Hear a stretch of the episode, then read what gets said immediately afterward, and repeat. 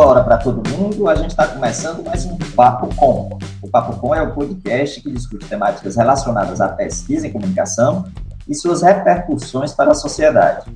Produzido pelo Praxijó, grupo de pesquisa vinculado ao programa de pós-graduação em comunicação da Universidade Federal do Ceará, em colaboração com outros programas de pós-graduação da área.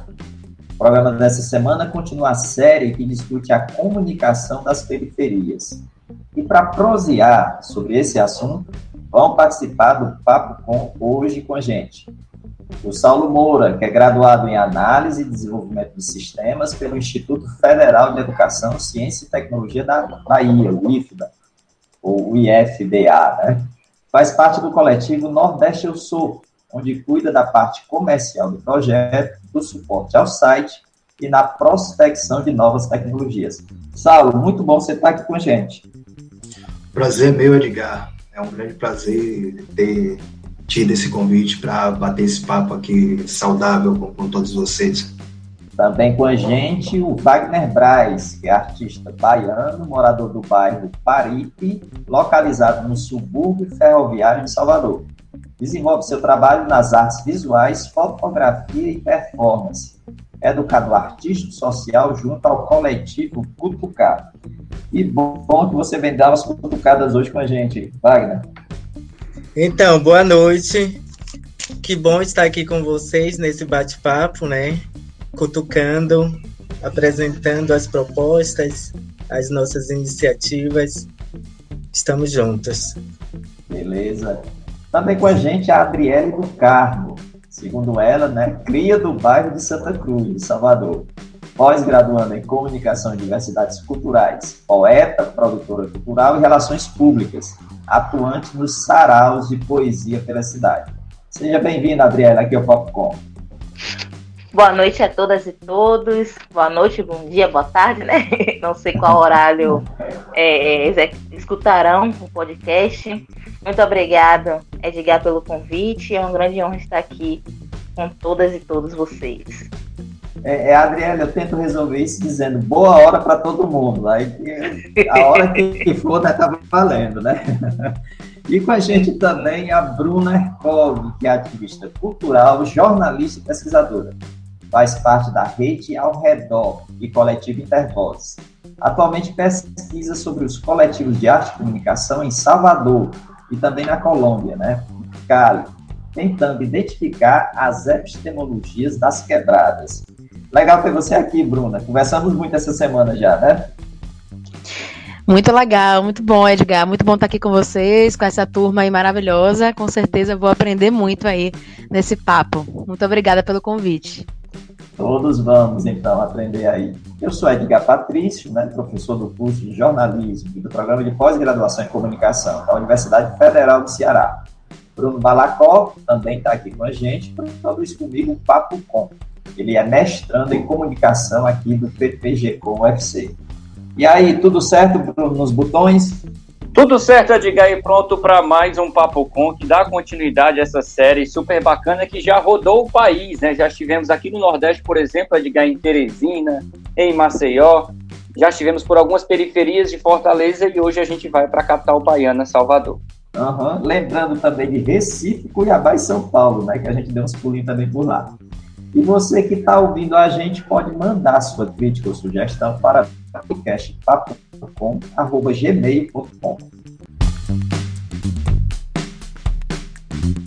Como o Bruno disse, né, o Papo Com continua visitando as periferias do Brasil, tentando conhecer o que anda sendo feito de comunicação por aí. E hoje a gente vai ver né, que essa comunicação também está atrelada né, as ações de educação, de mobilização, de arte, né, tudo isso junto, tá? Hoje, como vocês devem ter percebido na apresentação daí do pessoal, né, damos o pulinho ali, pertinho daqui, em Salvador, né? E, assim, uma das coisas que a gente vem percebendo, né, uma das dimensões que a gente vem percebendo, né, de quem participa dessas iniciativas de comunicação, de educação, mobilização, arte, né, das periferias, o pessoal faz questão de ter como referência seu território, sua periferia, seu lugar, né? E aí eu queria iniciar nossa discussão por aí, né? Eu queria que vocês falassem um pouco de onde vocês vêm, né? Que apresentassem para a gente, para os ouvintes aqui do Papo né? Que lugares são esses? Né? O Saulo, por exemplo. Saulo, como é que você vê o Nordeste de Amaralina, onde atua o Nordeste Eu Sou? Bom, é, Edgar, eu sou lá do Nordeste de Amaralina, mais precisamente da Santa Cruz aí, como a Adriele. E a gente fala Nordeste de Amaralina mais precisamente do lugar, porque a gente considera ali o Nordeste como um, um complexo de bairros, né? Tem ali o, o, próprio Nordeste, o Vale das Pedrinhas, a Santa Cruz e a Chapada do Rio Vermelho. É, juntos aí tem, tem uma população de quase 100 mil pessoas, né? Um bairro bastante grande, um complexo bastante grande, e que desde sempre né, é, é martirizado ali pela mídia e pela população de Salvador como um dos bairros mais perigosos de Salvador, né? E aí quando você cresce em um bairro onde todo mundo conhece como uma área onde não se deve chegar, né? Um, um, um bairro como como falam em Salvador, filho chora e, não, e mãe não vê, é, você já nasce meio que com estigma, né? É, quando, quando, você é, está, está no território como o Nordeste de Amaralina. E eu, como toda, provavelmente como talvez 90% da população do Nordeste de Amaralina, cresci com, com esse estigma, mas estamos sobrevivendo, é, consegui expandir mais minha, minha, minha cabeça para fora do, do, do, Nordeste de Amaralina, né, que talvez isso seja o principal ponto para a gente que é, que é favelado, que mora dentro da favela, uh, tentar crescer como pessoa, como profissional. E o Nordeste Eu Sul participou bastante disso, disso comigo. Né? Eu já tinha essa cabeça voltada para mostrar o que a, a periferia é, reservava para o povo de fora que não conhecia tudo o conteúdo ali cultural, enfim, de dentro da, da favela e conseguir aí com o Nordeste do Sul expandir esses horizontes e levar para fora das fronteiras do, do, do, Nordeste de Amaralina todo, todo o potencial, toda a beleza que tem ali dentro. Uhum. Legal. É, Wagner, conta para a gente então do, nordeste, do subúrbio ferroviário, né? Como é que você percebe? Apresenta o subúrbio ferroviário para a gente. É uma coisa que eu gosto muito de fazer, é apresentar a minha localidade, né? Apresentar o subúrbio ferroviário. Porque o subúrbio ferroviário, assim como o Nordeste de Amaralina, é um dos bairros marcados, traçados, né? Por esse estigma, por esse olhar deturpado e tipo o subúrbio ferroviário ele está ele é diferente de uma periferia né porque a periferia ela está geralmente cercada por, por prédios, por, por, por outras localidades. O subúrbio ferroviário ele fica numa linha muito mais distante, né, des, do que do que a, as pessoas dizem traça enquanto centro da cidade, né? E a gente também tem uma outra fala que aprendemos até com o professor Carlos Bonfim, assim, de lá da UFBA, que existem outros centros e a gente também está tá aqui para falar sobre esses outros centros, né? Existe esse centro da cidade, esse centro comercial, onde as coisas acontecem, mas existem outros centros, porque em, no próprio subúrbio ferroviário existem os centros, né? Aí o subúrbio ferroviário ele tem algumas comunidades, é, oito comunidades agora que eu me lembro, mas são mais de oito, oito comunidades. Então, eu resido em Paripe, que é a comunidade onde o coletivo Cutucar desenvolve a maioria de suas ações, mas a gente também rompe essas, essas fronteiras, né, essas fronteiras territoriais e demográficas para estar tá desenvolvendo as atividades. Aí o subúrbio ferroviário, diferente do, do, do centro comercial de Salvador, ele não tem belezas arquitetônicas, né, como os prédios, como os monumentos, mas existe também a beleza que é natural. Aí o subúrbio ele é muito conhecido por essas belezas naturais, né? assim, por estar tá, afastado desse grande centro comercial, a, gente consegue fazer a manutenção ainda de algumas, algumas, alguns patrimônios naturais da, da própria comunidade. E também o subúrbio ferroviário ele é conhecido pelo trem, por isso que ele é, ele é falado subúrbio ferroviário, né? Então, nós temos o trem como nosso cartão postal, que estamos correndo risco, né, de perder, enfim, aí é uma outra discussão também, que aí é o direito à cidade, né, e os bens que, que essa cidade pode estar oferecendo para a gente, mas aí o subúrbio ferroviário é esse lugar, né, onde se, se faz manutenção de, de muitas coisas, assim, o subúrbio ferroviário tem uma, ainda tem um cultivo, tem uma, uma atmosfera muito rural, é tudo que a gente fala que é, um, é uma localidade que é urbana, né, porque tem, tem vários aspectos urbanos, né, urbanoides, mas aí tem, temos as questões rurais por conta dessa manutenção das belezas naturais, né? Da, das questões naturais. Tipo, a gente está passando na rua, passa uma pessoa com um cavalo, passa pessoas de, de cavalo, enfim. Tem, tem muito esse aspecto, a forma das pessoas é, lidarem né, no cotidiano também tem muitos desses aspectos rurais. Uhum. Sobre o que você falou aí, Wagner, a gente também pode discutir aqui, né? Esse atravessamento né, da comunicação com o direito à cidade, né? Isso pode ser também discutido aqui. E, Adriele, você vem lá do Santa Cruz. É esse o Santa Cruz que faz parte do Nordeste Amaralina também? É isso? Oi, Edgar. É sim, também vim dessa Santa Cruz, que Saulo muito bem falou, né? Que é um bairro localizado no, no complexo de bairros do Nordeste de Amaralina. E como todos os outros bairros periféricos de Salvador, sofre com esse estigma da violência.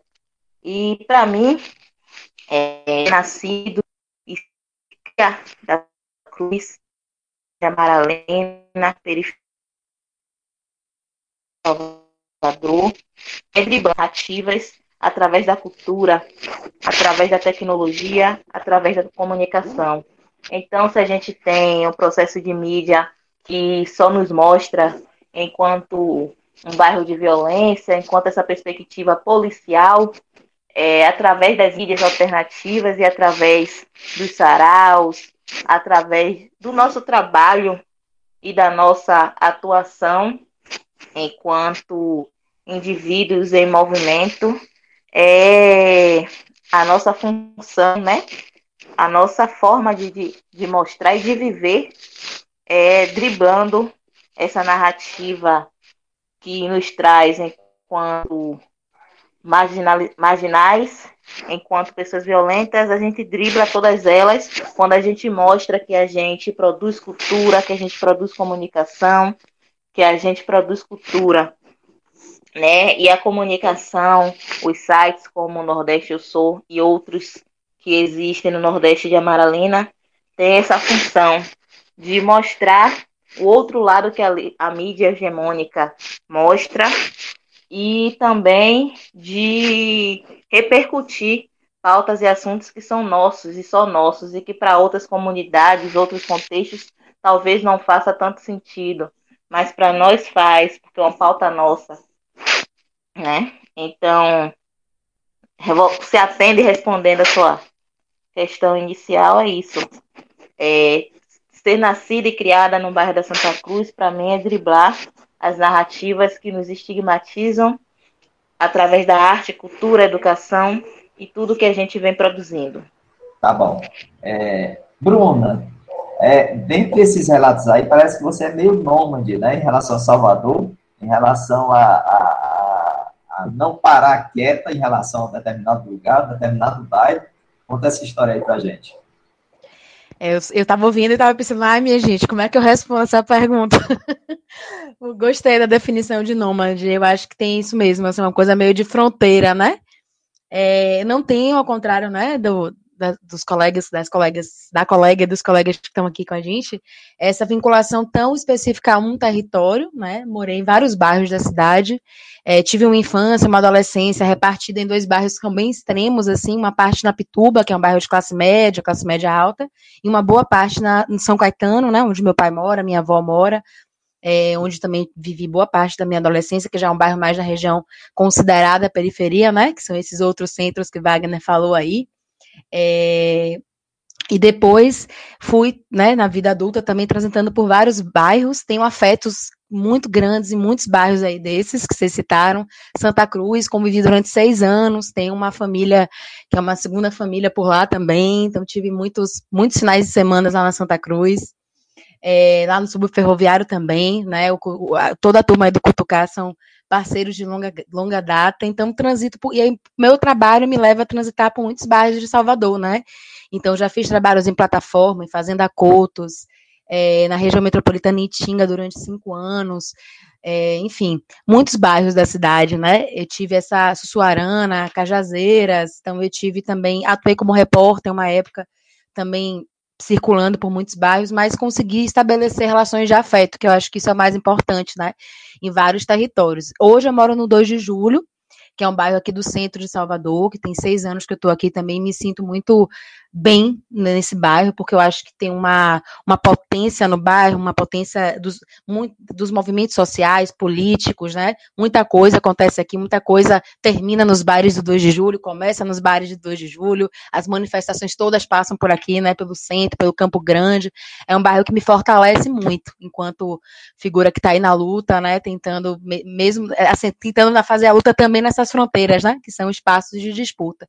Então, hoje é um bairro onde eu me sinto muito acolhida também também com o que Wagner fala dessa coisa das relações. Aqui de vez em quando passa um cavalo também, apesar de ser bem urbano, mas tem a, a, as relações de, de afeto mesmo, né? De você conhecer as pessoas na feira, né? Descer e abraçar. Estou sentindo a maior falta de abraçar as pessoas aqui do bairro nessa pandemia, porque aqui é descer e encontrar e sentar e tomar uma cerveja, falar de política e tentar é, pensar revoluções, né?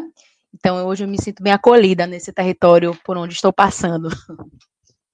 Uhum, é muito legal, né? Perceber esse mosaico né, que a gente vai construindo né, da diversidade a partir dos territórios que a gente atua, que a gente vive, né, que a gente participa. Mas vamos tentar conhecer um pouquinho né, das ações de comunicação é, vinculadas aí às ações de cultura, de arte, né, mobilização, educação, e as iniciativas que vocês é, participam, realizam, né? Muitas dessas ações né, como eu já falei, estão vinculadas às atividades de educação, de cultura, de arte. Né? E aí, Saulo, qual é a proposta do site do Nordeste Eu Sou? Né? Porque a ação principal, né, parece, do coletivo é exatamente o site, né? Nordeste Eu Sou. Isso, isso, Edgar. Na verdade, a gente nasceu lá em 2011 com esse intuito, e não como principal, mas como único intuito, né? Ser uma, uma plataforma que mostrasse ao pessoal de fora do, do, da região do Nordeste de Amaralina o que de valoroso tem na região, né? E que a, a, as mídias tradicionais não, não costumam mostrar para esse pessoal. Esse foi o intuito principal de surgir a ideia do Nordeste do Sul. Só que como qualquer bairro periférico, é, é, o Nordeste de Amaralina é, é, tinha uma carência muito grande de, de ter esse espelho, né? De, das pessoas de dentro da comunidade uh, uh, se sentirem representadas e poderem mostrar o potencial que elas têm para fora uh, da comunidade. E a partir disso, a gente acabou tomando maiores proporções com o passar do tempo, a gente migrou de plataforma que atingiu um, um público maior. E durante esses nove anos aí, a gente saiu desse intuito principal de apenas ser um, uma revista eletrônica para mostrar uh, essas informações, mostrar as pessoas de dentro da comunidade, e acabou atuando meio que como um porta-voz mesmo, ou meio que uma ponte, sabe? De, de, as pessoas de fora, quando vão fazer alguma coisa dentro, passar por a gente, sabe? Entrar em contato com a gente, perguntar onde eu devo ir, o que de bom tem aí. Eu ouvi falar em, em fulana de tal que faz essa coisa legal aqui, vocês podem nos colocar em contato com ela. E de fora para dentro, e de dentro para fora também, né? Pessoas de dentro que, que, que modelos, artistas é, de, de, de musicais, de teatro, que fazem suas ações dentro da comunidade queriam também uma porta para ser mostrado para fora, né? E, e, hoje a gente a gente passou passou aí do nível de, de apenas ser um website para mostrar essa notícia, mas agora para atuar mesmo como porta-voz da comunidade, sabe? Uma porta uma porta de entrada para quem é de fora e uma vitrine para quem é de dentro e deseja mostrar suas, suas habilidades e, e suas vocações para todo mundo, sabe? Uhum. É, vamos, vamos, caminhando então, Wagner. Eu estava vendo, né, a partir né, do texto que você enviou aí para a gente, né, contando um pouco, né, do Tutucar, e a gente percebe, pelo menos eu percebi, queria que você falasse sobre isso, que parece que as ações, né, de fotografia e produção de audiovisual, né, parece que são carro-chefe aí, né, das ações do Tutucar. Então, exato, é isso mesmo, né? A gente, a gente trabalha muito com, com a produção de, de narrativas fotográficas, né? E de, e de audiovisual também. Nossa primeira atividade foi, nós chamamos cine, Cinemão, foi o nome da, da, da atividade, né? Que a gente, nós, nós convidamos convocamos é, jovens e crianças da comunidade para estar tá participando de oficinas voltadas para audiovisual. Mas aí essas oficinas a gente ofereceu todo um, nicho de aparato técnico que tem dentro da, da, de uma produção audiovisual desde uma oficina de direção de fotografia a uma oficina de, de maquiagem, de construção de roteiro. Aí esses jovens e essas crianças, eles também faziam tudo, né? Era, era a, a, a nossa ideia, né? Não é, não é fazer para a comunidade, é fazer com a comunidade, né? Já que nós somos comunidade, estamos nessa localidade, a ideia, né? Tipo, nós nós entendemos sobre comunicação, nós sabemos manusear esses equipamentos e, e vamos trazer para vocês e salvar. Não, a ideia é fazer aqui juntos, é tanto que é produção de narrativa e eles produziram tudo junto com a narrativa deles e a gente chegava com suporte hum, o arcabouço mais técnico e, e, e teórico, né, que nós temos, mas a narrativa foi toda de, dessas, dessas pessoas que participaram, desses jovens, dessas crianças que participaram das atividades. Aí fizemos o cinemão e teve o resultado que foi o Cine Comum, que fizemos a exibição para a comunidade, aí teve todo o processo. Desse processo todo, os jovens e as crianças, eles só não participaram da edição para eu não não mentir, dizer, ah, participaram de tudo até da edição. Só da edição que não deu para participar por conta também de questões técnicas, né? A gente não tinha uma ilha de edição montada para que a gente pudesse estar desenvolvendo esse essa, essa proposta da essa coisa da edição. E a fotografia também termina sendo um, um disparador muito potente assim para a gente dentro das atividades do Cutucar, né? Porque a fotografia, principalmente, ela, ela consegue ser mais instantânea do que o vídeo, né? O vídeo a gente tem todo esse mecanismo mais, mais artesanal de, de gravar, de entender sobre roteiro e depois levar para a ilha de edição e depois ir costurando essas, essas imagens, essas narrativas, criando a narrativa audiovisual. E a fotografia muito melhor, né, e muito mais rápido, assim, a gente surta o, o, efeito é muito mais rápido. Aí com a fotografia nós tivemos um, um projeto, assim, que é o nosso, nosso projeto que nós, nós falamos muito sobre ele, que é o Mocambos Marginais, e é uma experiência fotográfica a céu aberto, assim, foi uma experiência fotográfica a céu aberto, onde fizemos mapeamento de oito comunidades daqui do subúrbio ferroviário, e dentro dessas oito comunidades nós fotografamos e depois fizemos exposição a céu aberto, com, falando desse cotidiano, né? E não foram só fotografias, também foram poesias, poesia marginal, feita por pessoas do subúrbio ferroviário também, algumas integrantes do, do coletivo Cutucar, que era Marina Lima e Maiara Cerqueira, que elas que produziram essas poesias a partir da ida nas localidades. E a ideia é essa mesmo, de construir com as pessoas e, e pensar essa comunidade, né? Pensar esse, esse, cotidiano, esse dia a dia, essa poesia que está aí dentro desse local, né? Tipo, e aí, o que é que nós podemos falar desse cotidiano, o que nós podemos comunicar a partir de, do dia a dia, né? Que para a gente que está vivenciando, às vezes, é, é tudo muito simples, é tudo muito corriqueiro, mas existe, existe, existe o que contar aí, e também é, é, é promover essa, nova, essa nossa narrativa, né? Porque as narrativas que são contadas sobre essas comunidades são narrativas muito violentas, assim como os colegas já trouxeram, né?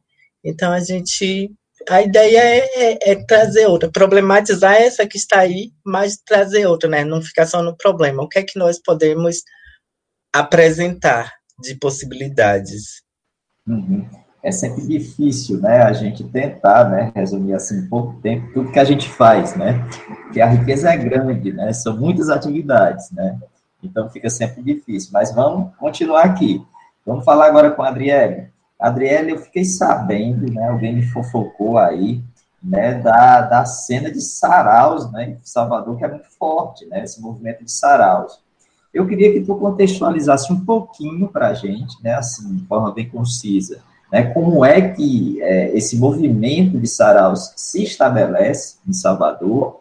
E, ao mesmo tempo, queria que tu falasse um pouquinho também sobre como tu percebe né, uma possível dimensão comunicativa né, na realização do sarau, né, na, na, no sarau como atividade das periferias. Oi, Edgar. Então, né, os saraus em Salvador são uma verdadeira, é uma tecnologia social, e aí é, em praticamente todas as periferias de Salvador, se não acontece, já aconteceu, ou em algum momento vai acontecer, um sarau, né? Então, Valdec Almeida, que é um grande estudioso dos saraus aqui de Salvador e um poeta, levantou mais de 50 saraus que acontecem aqui. E mesmo assim não se esgotaram todos, né? Eu tenho feito uma pesquisa nessa linha dos saraus enquanto essa ferramenta de democratização de arte e cultura em Salvador. E, e vejo que em praticamente todos os bairros periféricos existe um sarau. Se não for um sarau que é contínuo, tem pelo menos um a cada dois anos um ano, mais que acontecem. E aí o sarau, ele não é só um sarau periférico, né? Feito para a periferia, com a periferia e pela periferia, ele não é só um sarau artístico e cultural, ele também é um sarau social, porque ele levanta temas e questões que atingem né, os jovens, principalmente os jovens das periferias. E aí, nesses saraus, a gente encontra temáticas como LGBTfobia, como a questão de gênero, como questões de raça, questões de classe, e esses temas são levantados nos saraus através da arte, e também é feita uma mobilização social. Então, não é só um movimento artístico, é um movimento social efervescente aqui em Salvador. É, durante quatro anos, né, o tempo da minha graduação, eu, juntamente com colegas dos cursos de letras e comunicação, organizamos um sarau no bairro do Cabula. E aí esse sarau ficava dentro da universidade, dentro da UNEB, em uma área em que se tinha acesso a Engomadeira e ao Cabula, que são bairros também periféricos que ficam em volta da Universidade do Estado da Bahia. Então, através do sarau e a partir do sarau, a gente conseguiu é, trazer as pessoas dos bairros em volta para dentro do espaço universitário e também conseguiu é, levar recursos da universidade para esses territórios. Né? Então, se a comunidade às vezes não se sentia parte do, da UNEB, olhava de fora, só conseguia entrar no feriado, às vezes para arrancar uma manga, né, para aproveitar aquele espaço ali para o esporte. É, o Sarau também conseguiu fazer é, essa interrelação entre a universidade e os bairros ao redor para discutir arte, cultura e os problemas e desafios enfrentados por essas periferias. E aí, esse sarau para mim foi uma escola de produção cultural, uma escola de mobilização social, e a partir dele eu comecei a me articular com outras pessoas daqui de Salvador que fazem sarau, que fazem outras modalidades de eventos culturais, e a partir daí outras iniciativas nasceram, né?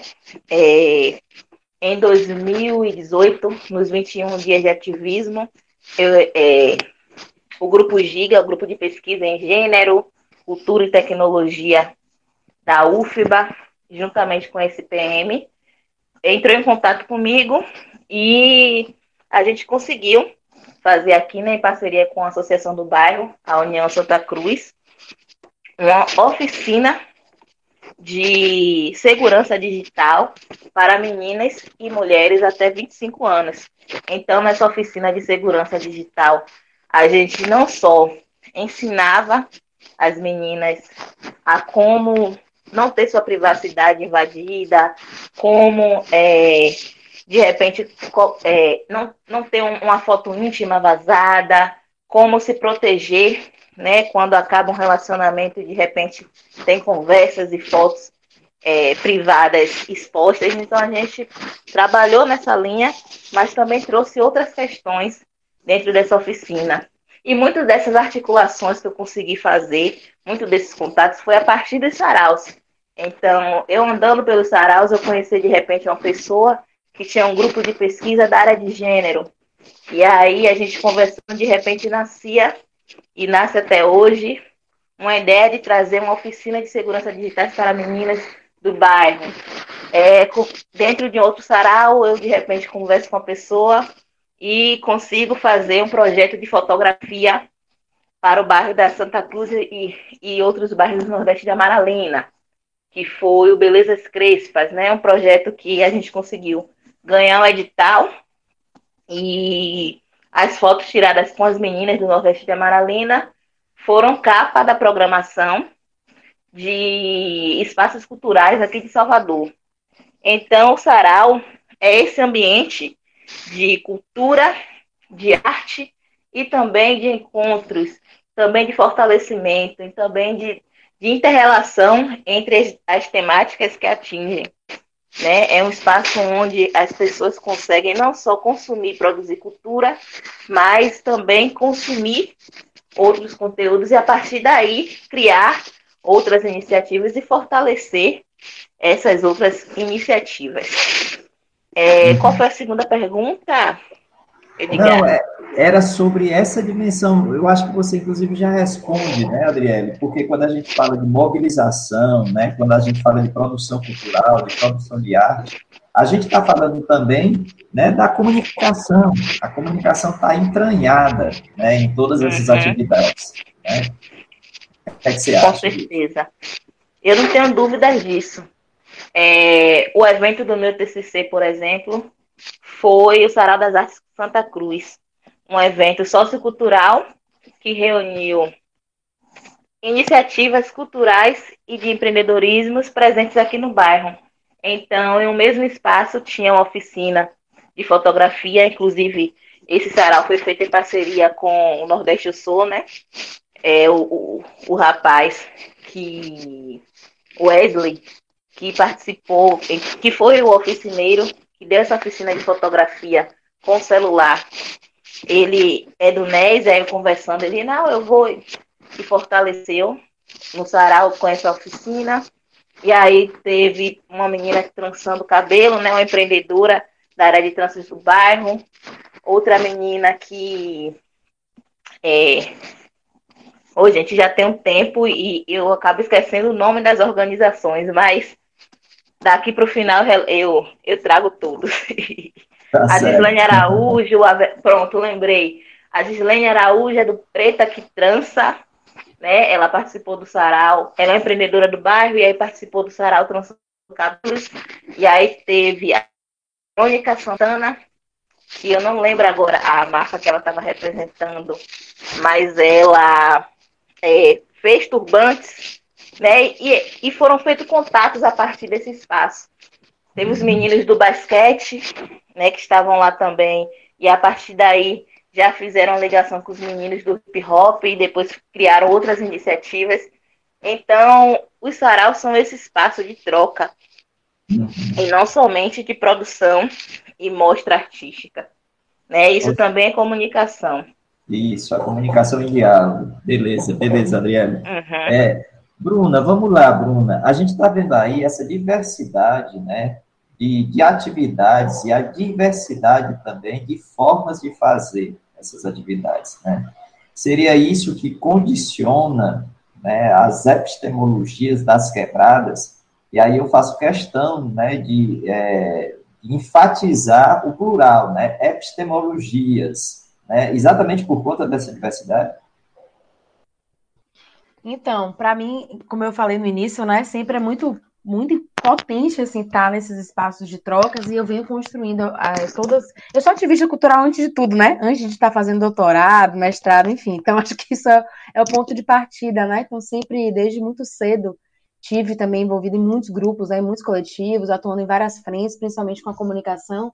Então, é, isso vai dando também uma outra uma outra bagagem, né, pra gente, quando, pra, que não é só a bagagem da, da academia, né, é uma bagagem da vida mesmo, né, que às vezes ela é muito, muito, ela impulsiona muito a gente, né, no meu caso isso é muito forte, e, e desde a, desde a graduação, né, desde a graduação eu já pesquisava, fiz um trabalho numa comunidade quilombola, na cordoaria, na região metropolitana aqui de Salvador, uma escola com crianças, né?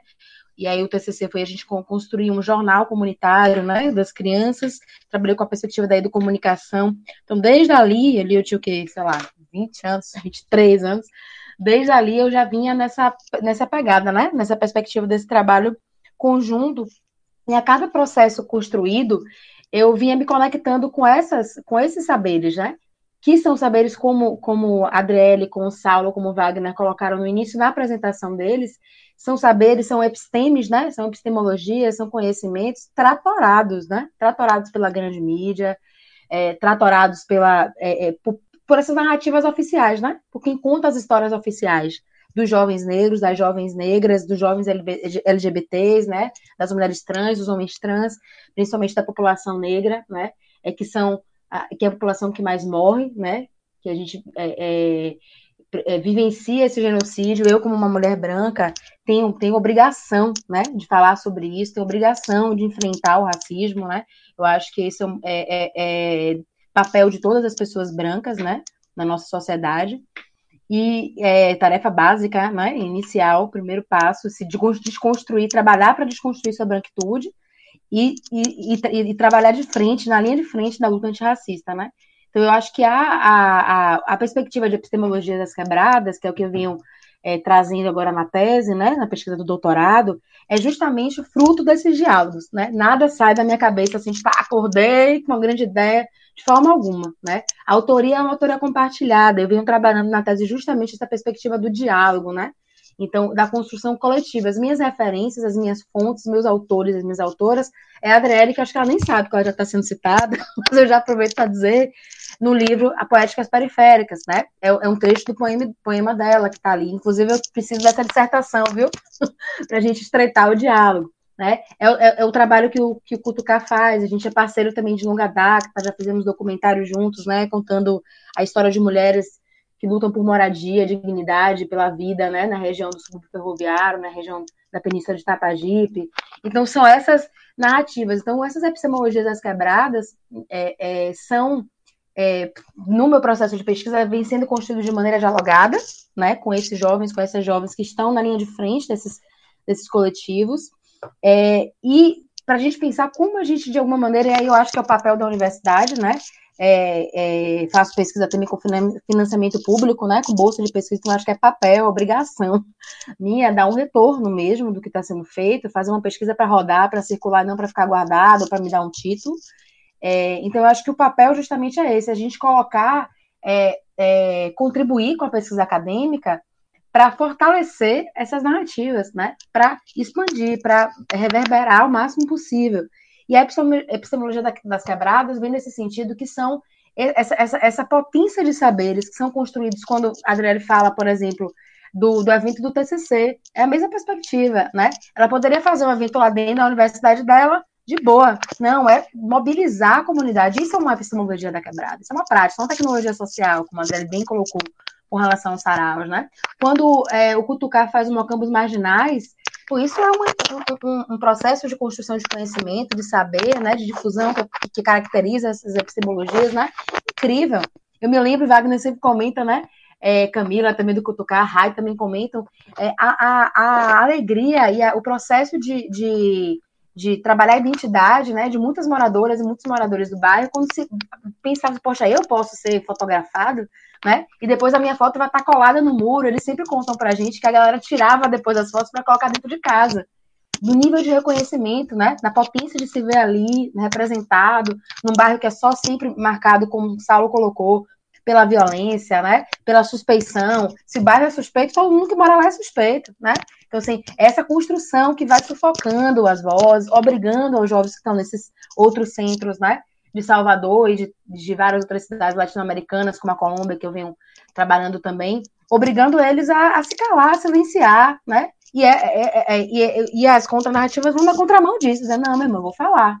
Agora escute, né? Cale sua boca e escute. Né? Então, acho que essas epistemologias elas vêm para ensinar a gente. É, e, e, eu digo, não digo isso de uma maneira.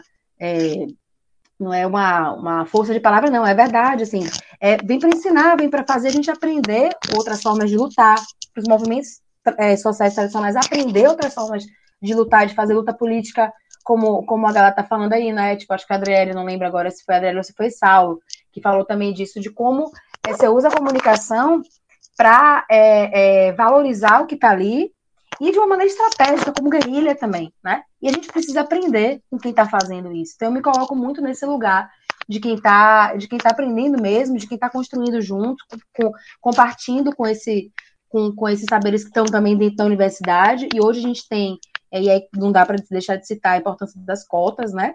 É, a gente tem muitos jovens que estão contando sua própria história na, dentro das universidades. E isso é o que a gente quer, né? Não tem outro, outro caminho, sendo autores e autoras das suas epistemologias, né? É, registrando, publicando livro, publicando dissertação. Então, acho que é um pouco por aí. Acho que me estendi demais, pode me cortar, mas é um pouco por aí. Não, tranquilo, a gente está em diálogo aqui, Bruno. É, é, Saulo, queria voltar para ti agora.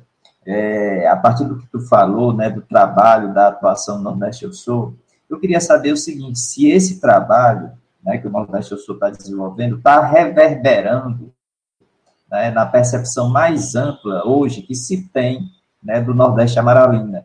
Né? Há uma, assim, um redirecionamento daquela percepção inicial, anterior, de um bairro só de alta periculosidade, né, para uma visão mais diversificada do próprio, é, do próprio contexto, do próprio local. Como é que você está vendo isso? Com certeza, desde de quando a gente começou, para como a gente vê o Nordeste aqui dentro e como é citado lá fora, vem melhorando. Claro que ainda não, não, não reverberou do jeito que a gente quer, né? De, de, de também não dá para ser tudo 100%, mas hoje já vem melhorando. É, a gente já vê nossa população, nossas pessoas mostrando os seus trabalhos em, em mídias locais, essas mídias que só apareciam lá dentro para colocar o Nordeste de Amaralina em página policial, hoje vai pegar a, a nossos frutos lá dentro, sabe? a, as mídias locais têm programas locais aí que, que nossa, eu, eu, às vezes eu perco assim e, e, fico sabendo, pô, alguém manda uma mensagem, vou sair no, no em, em, tal programa aqui apresentando meu trabalho, é, trabalhos de, de modelo, de fotografia, de música, de, de arte, de esporte. É, a gente vê bastante vindo esse crescimento desde aquele início lá, né? Ainda tem tem pessoas, ainda tem mídias que ainda tem tanto o Nordeste como de Amaralina como o nosso próprio contato para como se fosse uma, uma, uma plataforma de, de, de, tudo de ruim que acontece lá dentro também, né? É, eu, eu, eu, chamo até de, de, cara de pau, uma tremenda cara de pau, que a gente às vezes entrava em contato lá no início, ó, nós temos tal nós temos é, é, pessoas fazendo e acontecendo aqui, pode ser uma boa pauta e às vezes nem era respondido, sabe? E, e hoje, quando acontece alguma coisa dentro do Nordeste de Amaralina, não, não, não dura uma hora e já tem gente entrando em contato com a gente pedindo é, informações, pedindo foto, pedindo vídeo. E isso, de, de, de, alguma forma, também acaba sendo, sendo parte desse reflexo do, do, do, trabalho que a gente vem exercendo dentro da comunidade. Né? Eles sabem que a gente tem, tem posse do nosso território, já sabe que não é mais chegar e, e, e só bater que vai ficar por isso mesmo.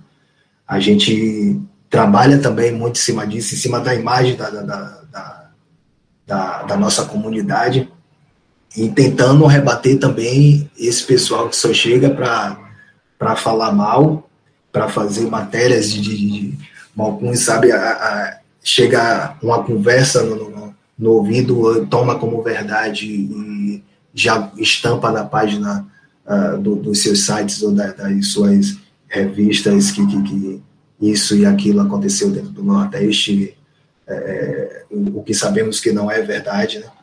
mas vem reverberando tanto do lado positivo do pessoal chegando e, e querendo mesmo ver é, é, nossas nossas pérolas, né? Nossas criações de dentro da comunidade e reverbera uh, também o nosso trabalho como uh, porta-voz da comunidade, né? É, chegamos até a, a a, a, um, um, um, trabalho de, de televisão do, do, Lázaro Ramos, baiano, né?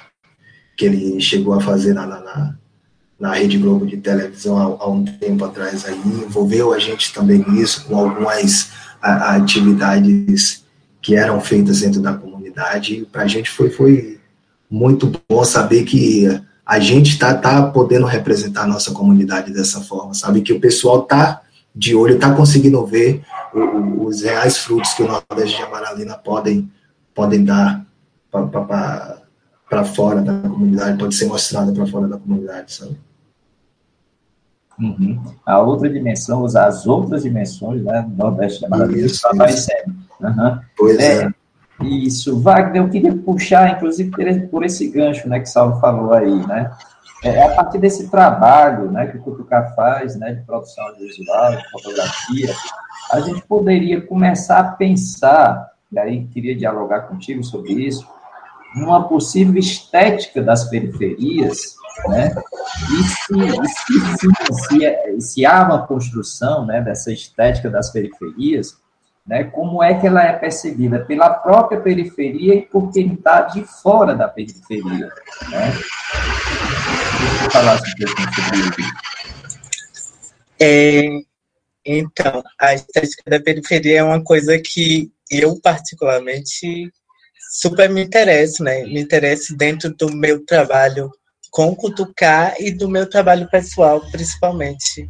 E a gente, todos nós integrantes do coletivo, nós, assim, ao longo do, do, da nossa construção, né, da nossa construção de perspectiva, perspectiva visual, né, de, de, de produção de imagem, fomos, fomos percebendo, percebendo essa coisa da estética da periferia, que é uma estética única, né, assim, tipo, tem coisas que você só vai encontrar dentro da, da, da comunidade da periferia, no subúrbio ferroviário, assim, como eu citei logo no começo, né, esse aspecto mais rural urbano, assim, muito mais latente, e, assim, eu não, eu não, eu não sei lhe dizer a, a percepção de, de alguém de fora da, da comunidade a partir dessa, dessa, dessa estética da, da comunidade da periferia.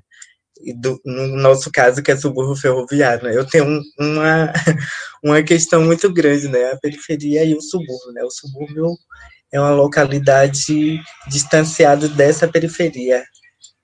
Então, é, a, gente, a gente registrou muito essa, essas questões estéticas, porque é, é, acho que a estética ela está muito atrelada ao, a, às questões do, do viver, né? Do sobreviver dentro dessa comunidade, assim, porque alguém que é de uma outra localidade que não é da comunidade, ela pode chegar na periferia achar maior legal, maior estético, assim, um, um, um, ferro velho, um ferro velho com toda uma estética, assim, é, contemporânea, enfim, mas aquele lugar é um lugar de sobrevivência daquela pessoa, ou então chega numa, numa determinada rua, vê vários cartazes escrito vende-se geladinho, é, alisa-se cabelo, é, corta-se cabelo, alguma coisa desse tipo, assim, com a tipografia diferente, com todo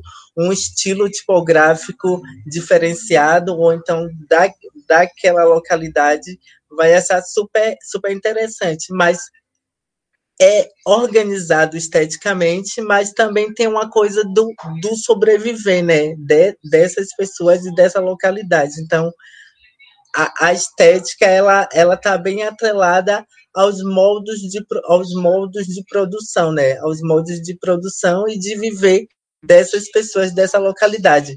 A gente, nós que somos da comunidade, acho que conseguimos fazer essa separação e, e, e definir as questões estéticas e, e, dos modos de viver, porque nós tivemos essa, esse, essa lapidação, né? Porque nós passamos por processos de formação de comunicação, de leitura de imagem, então nós tivemos esse, esse discernimento. Aí a gente, com, com as nossas atividades, nós pretendemos apresentar também esse esse esse olhar, ó, tipo, essa é o modo de viver aqui para outras pessoas. É uma estética muito vanguardista e vanguardista que eu trago assim, super legal, mas que as pessoas estão podem estar olhando de, de uma outra ótica, de uma outra perspectiva, assim. E de, de apresentar, ó, aquele lugar é bonito, é interessante por conta disso, porque traz uma questão uma questão de, de, de, de aquilombamento também, né? A gente tem, tem esse, esse lugar, né? Eu acho que a estética das comunidades, das periferias, ela está muito atrelada com o sobreviver e o aquilombamento dessas, dessas pessoas, né? Uhum. Legal, legal, Wagner. Muito interessante essa discussão, e eu acho que eu posso continuar, inclusive, a gente pode continuar essa discussão, né, junto com a Adriele. Adriele, eu queria agora que seu lado poeta falasse mais alto mesmo, né?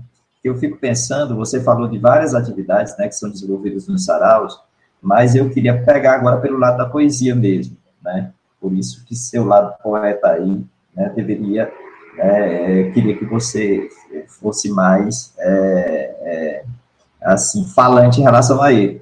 Porque eu fico pensando o seguinte, você afirma, né, você tinha dito que vê o sarau né, numa, num movimento né, de dimensão social, né, a dimensão social do sarau.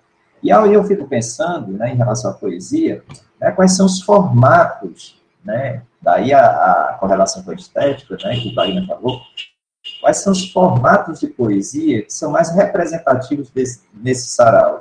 Né? Eu fico imaginando, fiquei pensando quando você estava falando nessa questão da dimensão social, fico me lembrando da poesia de Cordel, né, da literatura de Cordel, né, que é, em um certo momento funcionou e muito bem né, nas regiões mais distantes do sertão, principalmente do Nordeste, como cordéis noticiosos, né? Então a poesia era utilizada para comunicar o que acontecia na cidade grande, né, nos centros ditos mais desenvolvidos. Então, é, eu queria te perguntar isso, né? Quais são os formatos de poesia né, que são mais usuais né, nos saraus. Será que o rap, por exemplo, entra com força nos saraus aí em Salvador?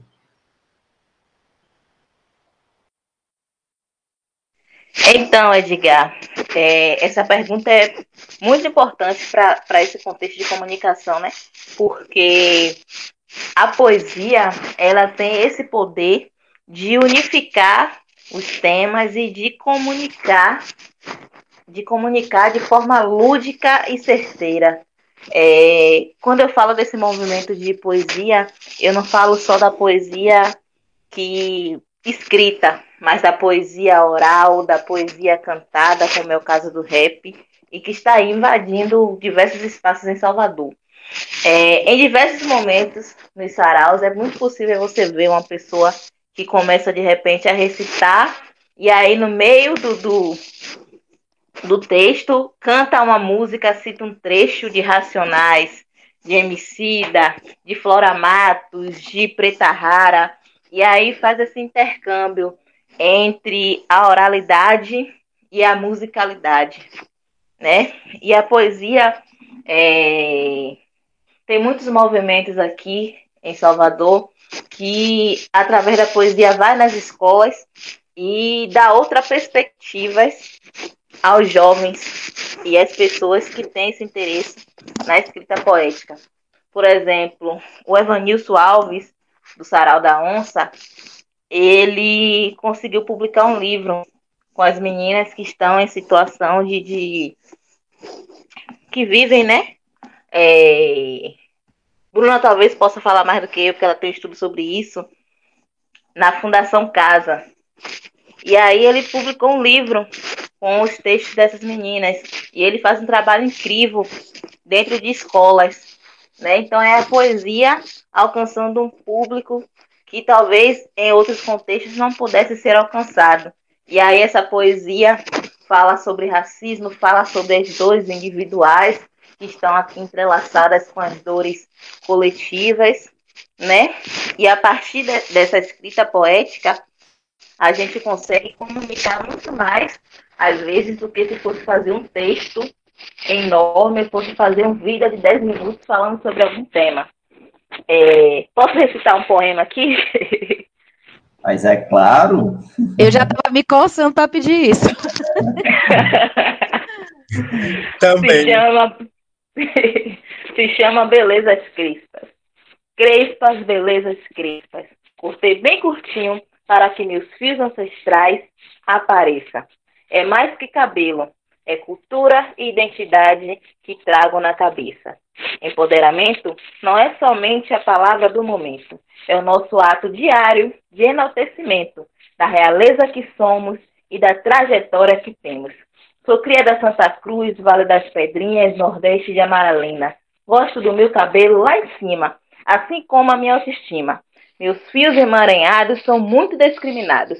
Deixa esse racismo de lado. Só diz que crespo é ruim quem ainda está com pensamento colonizado. E aí, é, Muito Quando- bom, muito bom, Adriele. Maravilhosa. Obrigada. Esse poema foi escrito no finalzinho de 2017 e ele nasce a partir de um, de um incômodo meu, né? A gente estava fazendo o projeto Belezas Crespas aqui no Nordeste de Amaralina e aí é, eu estava fazendo a comunicação e eu, nesse contexto, eu sentia que as meninas ainda tinham um problema muito grande com o cabelo. E aí eu queria chegar para dizer, gente, seu cabelo é lindo. E aí eu não tinha uma forma de dizer isso sem talvez causar um constrangimento até maior naquele espaço. Porque o, o constrangimento com o cabelo, essa falta de autoestima, não era algo revelado. E aí eu escrevi esse poema e em dado momento eu fui e recitei. A partir daí a gente foi conversando com as meninas sobre esse sentimento em relação ao próprio cabelo, ao próprio corpo, à própria autoestima, né? Então essa escrita poética às vezes reverbera de uma forma muito potente e a forma mais é, é, é, é lúdica, mas é objetiva, porque você diz o que tem que ser dito de forma rápida e de forma certeira, né? E, e, e às vezes sem causar é, um estranhamento que às vezes é causado em um diálogo mais direto, né? E é isso. Acho que respondi a sua pergunta. Claro que sim, né? E, e olha, vai ter palhinha daqui a pouco de novo, viu? Se prepare aí, tá certo? tá certo. Bruna, voltando de novo para ti, né, a gente sabe que pela tua pesquisa, né, você está também em contato com grupos, com coletivos, né, que trabalham comunicação, arte, cultura, também na cidade de Cali, na Colômbia. Você já consegue perceber né, alguns elementos que poderiam ser é, identificados tanto em Cali como em Salvador, ou seja, as proximidades em relação às formas de atuação, em relação aos princípios, né, que os grupos incorporam no desenvolvimento das suas ações, das suas atividades, haveria alguma proximidade, haveria distanciamento? Como é que você está observando isso? Pode me cortar aí, viu? Porque você faz umas perguntas que se deixar, eu vou.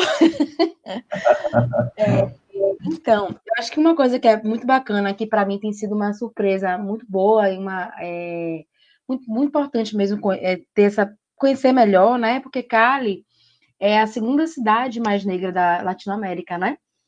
É, inclusive, no início da minha pesquisa seria em Medellín, quando eu conheci Cali, tive acesso também a alguns grupos de lá, algumas organizações, comecei a, a, me aproximar, a me acercar, né, desses coletivos de lá, eu, eu fui percebendo o tanto de, de, semelhanças, né?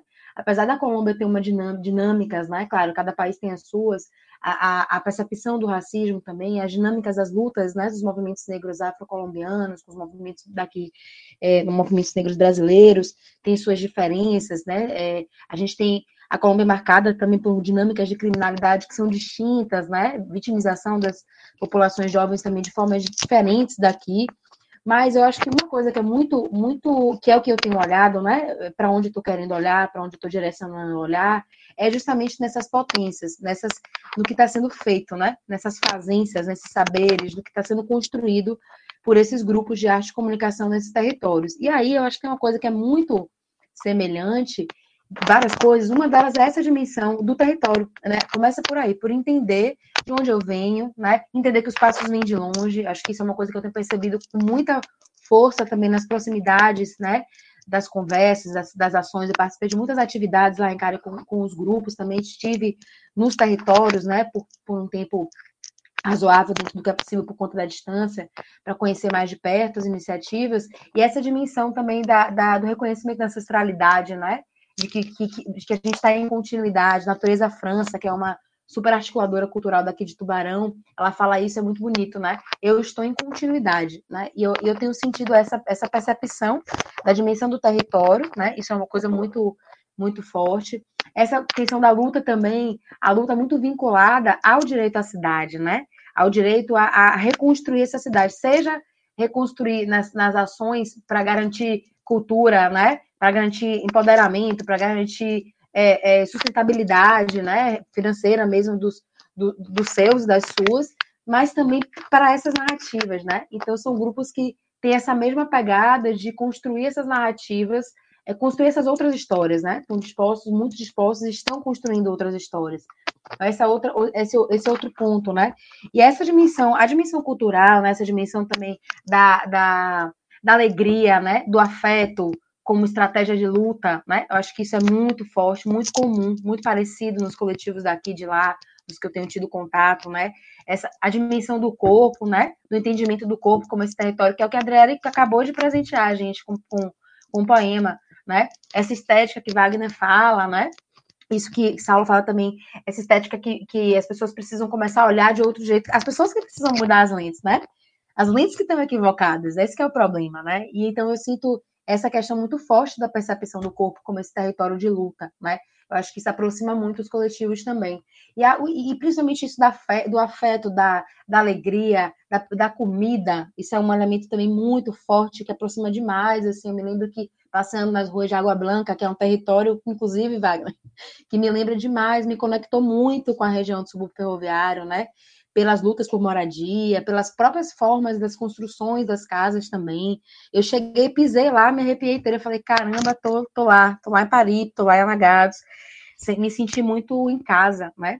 E essa sensação também do partilhar comida, do estar que esses são, esses são saberes, né? Que são é, muito, às vezes, por esse saber colonial, que é como a Adriele termina o, o poema, né? O seu olhar está colonizado, né? Se você está vendo um cabelo ruim aqui, o seu olhar que está colonizado. O problema é esse.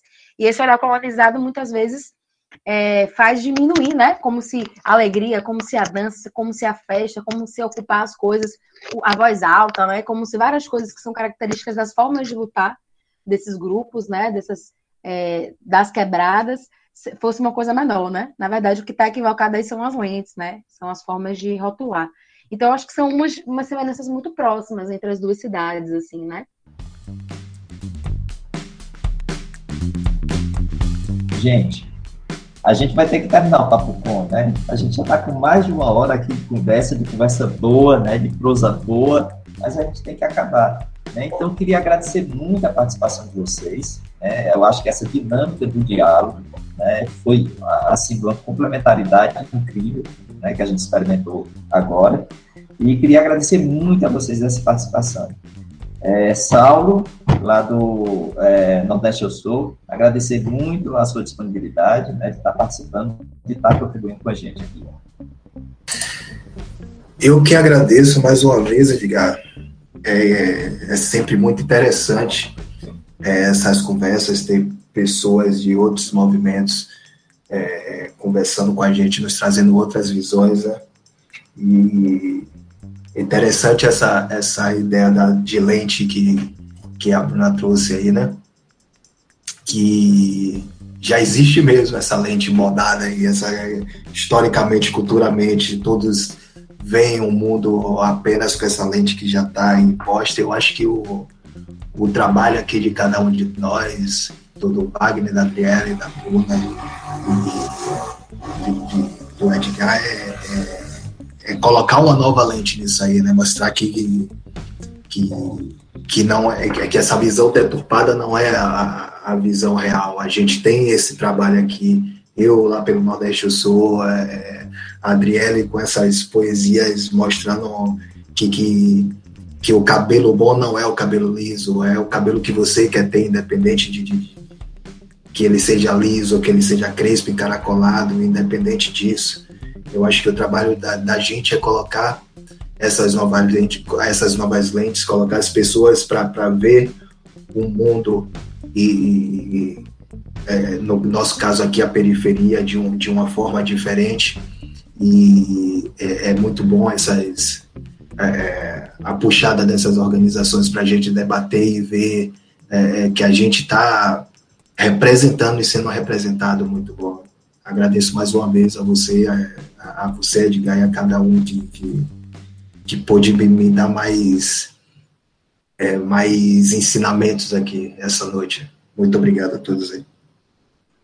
A gente está aprendendo juntos, né, aqui. É, e o espaço é de todo mundo, né? E aí, Wagner? Tranquilo? Foi muito bom a sua participação por aqui. Espero que a gente possa se encontrar de novo.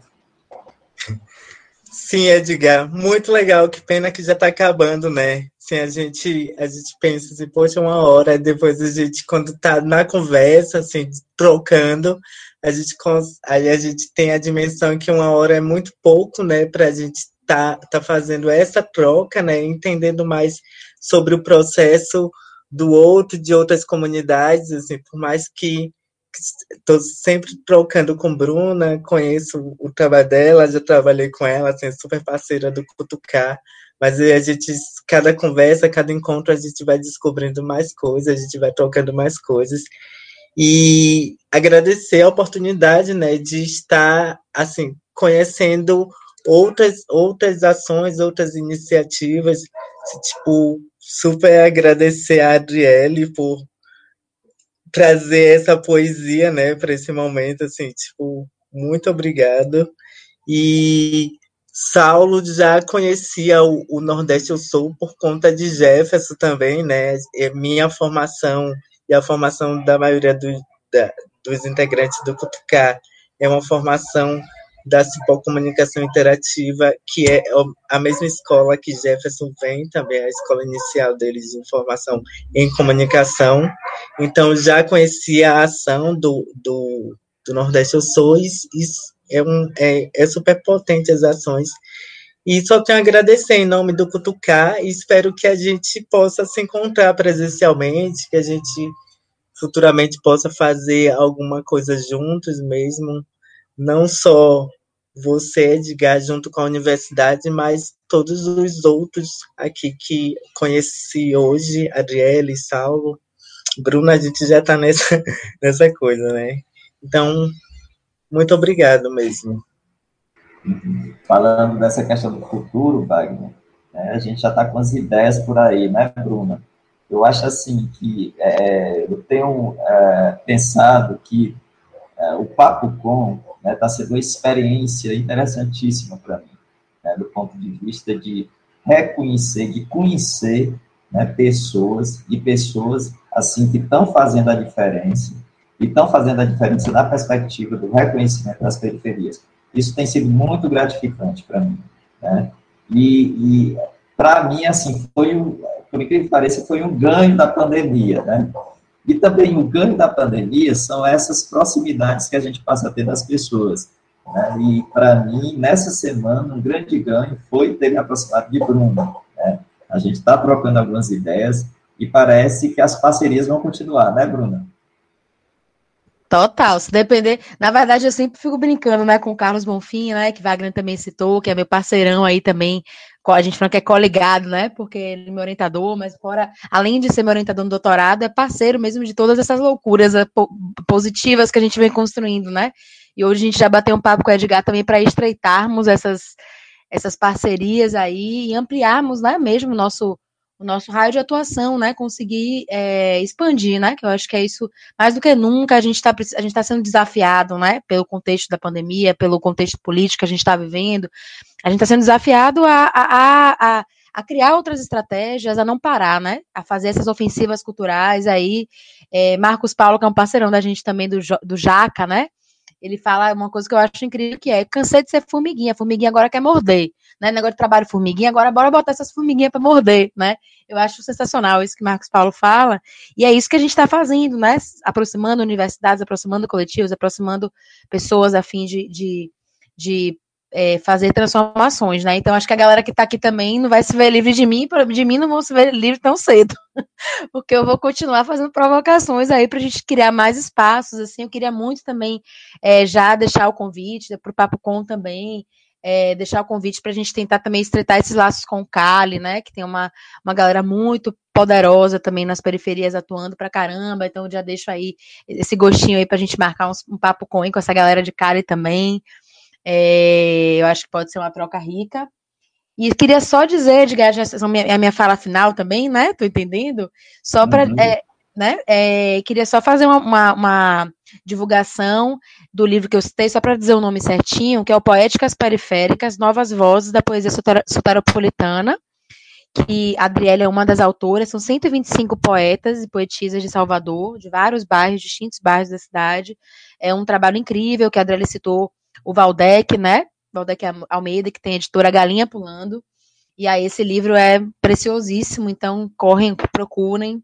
E a força feminina, a palavra que liberta, né? Que a Adriele citou também, que foi fruto desse trabalho incrível de Evanilson, poeta, educador, referência, para muita referência assim para mim aqui na, nessa cena da poesia também. É, foi feito com, com meninas que estavam em cumprimento de medida socioeducativa, né? Então também é realmente um livro incrível. É, fica aí essas, essas dicas. E a gente também tá, tá com Rede ao Redor, eu e Carlos Bonfim, que é uma cartografia de iniciativas na cidade, né? Então a gente tem, junto com essa pesquisa do Saraus, que a Adriana citou também, a gente ampliou, né? Valdec está junto com a gente no Rede ao Redor também. E a gente tem, em 2016, quando a gente fez a cartografia, tinha mais de 150 coletivos de arte e comunicação de diferentes linguagens. Então é muita potência, minha gente, é muita coisa.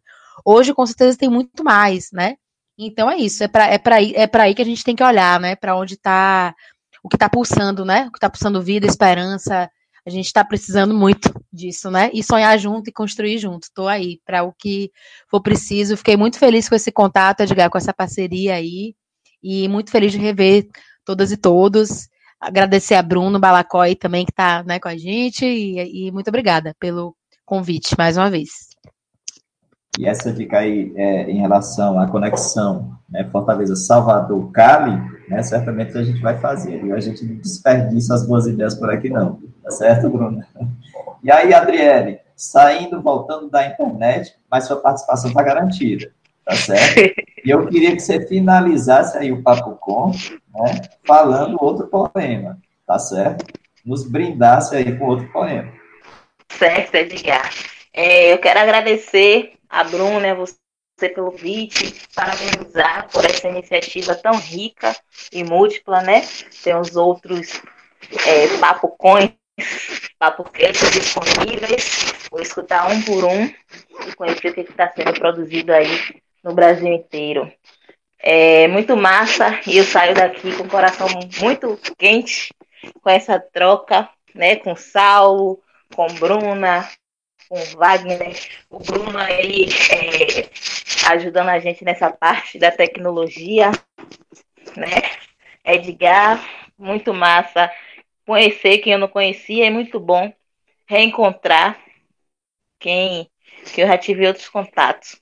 E é isso, né? O, a, a, a comunicação, a cultura, os movimentos e, e os indivíduos em movimentos para além do movimento é, social em si, quando se articulam, tem uma força, uma potência muito maior, muito mais transformadora, porque sem conectar, sem unir, sem trocar, a gente fica limitado, né? Então vamos de poema. Se chama Possibilidades e está no livro que Bruna citou, o Poéticas Periféricas. Eu posso ser RP ou camareira. Posso acreditar em Jesus, em Oxum, nos dois ou em nenhum. Posso fundar um partido ou ser anarquista. Posso beijar meninos ou meninas. Posso beijar os dois, três, quatrocentos. Posso torcer para o Real Madrid ou para o Vitória. Posso usar vestidão ou mini saia. Eu vivo as possibilidades, padrões são caixotes enferrujados, meu bem. Jogue-os fora. A vida e a existência não é alfabeto, é sopa de letras. Beba quente. Gente, obrigada. Muito bom, muito bom. Ah, muito bom. A gente não poderia ter terminado melhor, né? O Papo Com. Gente, eu queria fazer aqui um agradecimento especial, né? a gente está terminando o Papo Com, queria fazer um agradecimento especial a Carla Aragão, né? amiga aí de Salvador de outros anos, né? Segundo a Lília, né, que é outra amiga querida daí, né, de, da, da Bahia, né, a Carla foi batizada no Dendê, né? Por aí a gente tira. Então, Carlinha ajudou muita gente no processo de mobilização para a gravação do Papo Com dessa semana. Bruna também, né, nesse processo de articulação e mobilização dessas iniciativas. Então, o Papo Com é o podcast que discute temáticas relacionadas à pesquisa em comunicação e suas repercussões para a sociedade. Produzido pelo Praxigeo, grupo de pesquisa vinculado ao programa de pós-graduação em comunicação da Universidade Federal do Ceará, em colaboração com outros programas de pós-graduação da área. Eu sou Edgar Patrício, professor do curso de jornalismo e do programa de pós-graduação em comunicação da Universidade Federal do Ceará. Bruno Balacó produz comigo Papo Com. Ele é mestrando em comunicação aqui do PPG Com UFC. A gente agradece muito a sua escuta e você pode enviar sua crítica ou sugestão para podcastpapocom.gmail.com. E se você quer dar uma olhada né, nas redes sociais, uma cutucada nas redes sociais, né, pode ir lá procurar, arroba podcast Papo Com. Gente, até a próxima semana. Grande abraço para todo mundo.